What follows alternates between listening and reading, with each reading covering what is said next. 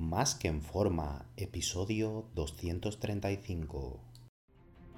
Bienvenidos a Más que en forma con Antonio Yuste, el programa donde conseguirás transformar tu físico y rendimiento para ser tu mejor versión con la ayuda de personas extraordinarias que ya lo han conseguido.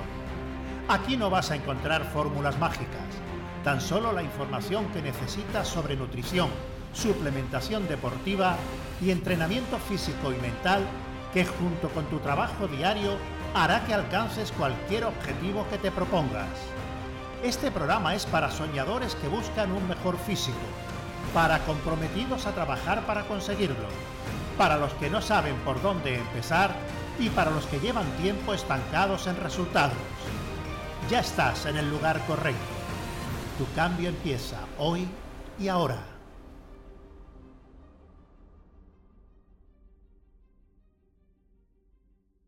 Muy buenas y bienvenido a un nuevo programa. Recuerda que he abierto plazas para que puedas ser tu entrenador y dietista y trabajar uno a uno de la mano para diseñarte tu dieta, entrenos y llevarte el seguimiento diario para que consigas tu objetivo físico y de rendimiento de la forma más rápida, segura y sostenible posible. Así que si te interesa que trabajemos juntos, reserva tu cita por teléfono conmigo en antonioyuste.com barra ayúdame. Una persona que esté acostumbrada a la comida real, alimentos que existen en la naturaleza sin procesar, siempre va a tener una mayor adherencia a la dieta que una persona acostumbrada a alimentarse a base de alimentos hiperpalatables, de productos procesados de supermercado, dulces, carbohidratos refinados y otros parecidos. Como ya sabes, hay una dependencia a nivel de neurotransmisores, como la adicción a las drogas, porque estimulan los mismos neurotransmisores de la felicidad como la elevación de la dopamina y serotonina, que luego decaen y se necesita cada vez más cantidad para producir el mismo efecto, demandando cada vez más al cerebro estar en ese estado de felicidad constante que cada vez dura menos tiempo. Hay dos métodos para conseguir que una persona acostumbrada a la comida basura, hablando sin tecnicismos, tenga adherencia a una dieta sin estos productos procesados. A través del coaching, con ejercicios además específicos de coaching nutricional y diseñar la mejor dieta que genere la mayor de las adherencias. Para conseguir las mayores probabilidades de éxito, está claro que hay que trabajar conjuntamente las dos estrategias.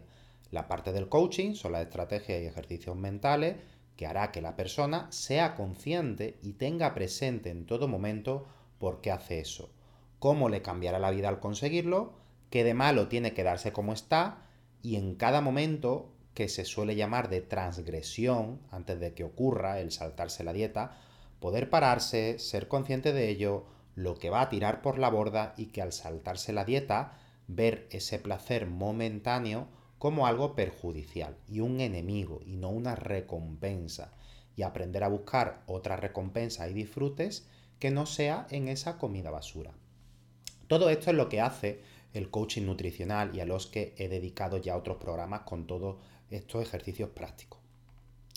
La misión del profesional, en este caso del coach, es además de enseñarle dicho ejercicio, asegurarse que su cliente haga todos estos ejercicios todos los días para conseguir la mayor fortaleza mental para que no haya una transgresión y si ocurre, reprogramar la mente para cada vez tener más éxito y que haya menos transgresiones. Esta es la figura del coaching nutricional, del coach nutricional. Si tienes falta de adherencia a la dieta, te recomiendo que el profesional que contrates y busques sea un coach nutricional. Y no tiene por qué ser un dietista. O sea, un coach nutricional no tiene por qué tener la titulación de dietista y viceversa. Puedes contratar al dietista por separado, pueden ser ambos el mismo profesional, como en mi caso, ¿no? que yo tengo las dos titulaciones y con mis clientes que lo necesitan, pues eh, le doy los dos servicios. ¿no? Una vez que uno se eh, pone en manos de un coach nutricional y sigue todas sus sesiones y ejercicios, el grado de éxito eh, se incrementa muchísimo, pero no solo depende de esto, ¿vale? Sino eh, de cómo de dura y restrictiva es la dieta. Aquí entra en juego, pues, lo bueno que sea el dietista y siento decir que la mayoría de los dietistas fallan en esto. Ponen dieta sin tener en cuenta los gustos de la persona. Aquí lo primero que hay que hacer es hacerle un cuestionario a la persona y tener en cuenta no solo los alimentos que le gusten y le desagradan, sino cuántas comidas quiere hacer. Ya es muy obsoleto eso de tener que hacer cinco comidas a la fuerza y no tiene ningún sentido toda esa mm, cultura popular de que acelera el metabolismo el hacer más comida y toda esa tonterías, con perdón, sin evidencia científica. ¿Cuándo tienes más hambre? Otra pregunta que le tienes que hacer. Eh, si tienes más hambre en la noche, pues métele más carga de comida en ese momento. ¿Te cuesta comer por las mañanas? Si le cuesta comer por las mañanas, pues mm, no le metas mucha comida por las mañanas. ¿Tienes reuniones de trabajo? No le ponga algo sólido para comer en el trabajo si tienes reuniones y un trabajo que no puede pararse. Todas las semanas quiere ir a un restaurante a comer y pedirte lo que quiera, pues no le digas que no puede ni saltarse la dieta ni una comida en semana, si no la persona a las dos semanas te dirá que no continúa porque su vida social será inexistente. ¿no? Además de estas cosas que parecen lógicas, que ni se preguntan, o aunque se pregunten en un cuestionario, luego no se tienen en cuenta para diseñar el plan de alimentación que le genera adherencia y pasan absolutamente de lo que rellena el cliente y hacen un copy-pega. La clave está en que una persona acostumbrada a sabores sobrecitados, que no existen en la naturaleza, en los alimentos reales, sino que han sido creados en laboratorio con grandes cantidades de azúcar, sal y grasa para tumbar a un gorila y crear una bomba de droga en nuestro cerebro, pues no podemos hacer la transición de eso a comer papel, ¿no?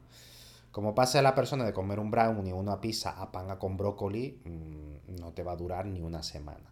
Le dice, bueno, ¿de quién es la culpa? Pues del dietista, 100%, ¿vale? Es un error el que no haya una transición para este tipo de perfiles.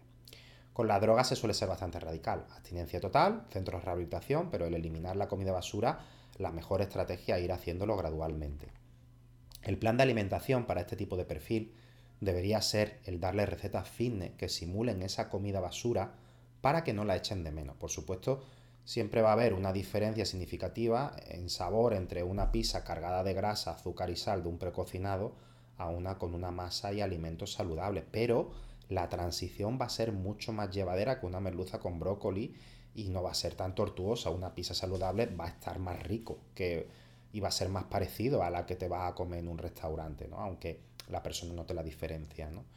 Y todo eso mm, va a ayudar a la, a la adherencia, ¿no? porque visualmente, además, el mismo tipo de plato se engaña al cerebro pensando que está comiendo el mismo tipo de comida, aunque haya diferencia en el sabor. Por eso es importante que la dieta se confeccione con diferentes recetas fitness que pueda hacer en cada comida y que tampoco supongan mucho tiempo de cocinado. Porque este tipo de perfiles suele comer productos congelados, de meter en el horno, microondas. Entonces, si una hamburguesa o una pizza fit te va a requerir una hora de elaboración y se la mete dos, tres veces al día esas comidas, pues va a dificultar la adherencia porque la persona pues, suele ser vaga y decir, venga, esto congelado, lo meto, lo hago y mira qué rico está. Y ahora lo pone a cocinar de media hora a una hora en cada comida, ¿no? Pues la persona dice, ostras, es que no vea esto qué cantidad de esfuerzo requiere de cocinado y de tiempo. Incluso aún así puede que haya personas que necesiten no quitar drásticamente toda esa comida basura y cada dos días se le permita en las primeras semanas comerse una pizza, una hamburguesa, algo de dulce, pues cada dos días o tres días, ¿no?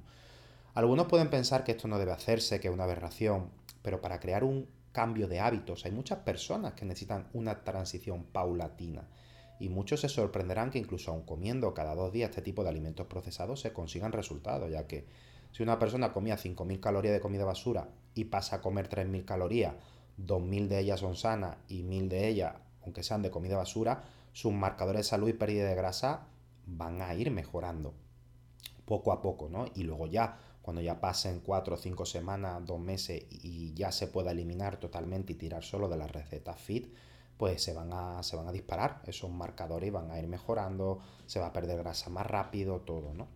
Este es uno de los enfoques que yo suelo trabajar con la mayoría de las mujeres que suelen venir con ansiedad por la comida y sobrepeso desde hace años y nunca han conseguido hacer dieta. Hay que hacer las cosas muy fáciles, trabajar mucho la parte de coaching eh, mental para comer conscientemente, dejar de derivar sus sentimientos negativos a la comida y luego una transición fácil para dejar de estar enganchada a esa comida basura. Si no se sigue este enfoque, veo como una y otra vez la mayoría de los dietistas y los clientes suelen fracasar. Así que si eres dietista o simplemente eres una persona que quieres perder grasa llevar unos hábitos saludables que lo estás haciendo por tu cuenta, pero no lo consigues y te identificas con este perfil, plantéate esta estrategia que desde hace años es la que me funciona siempre con personas con ansiedad por la comida. Un fuerte abrazo y te espero en el próximo programa.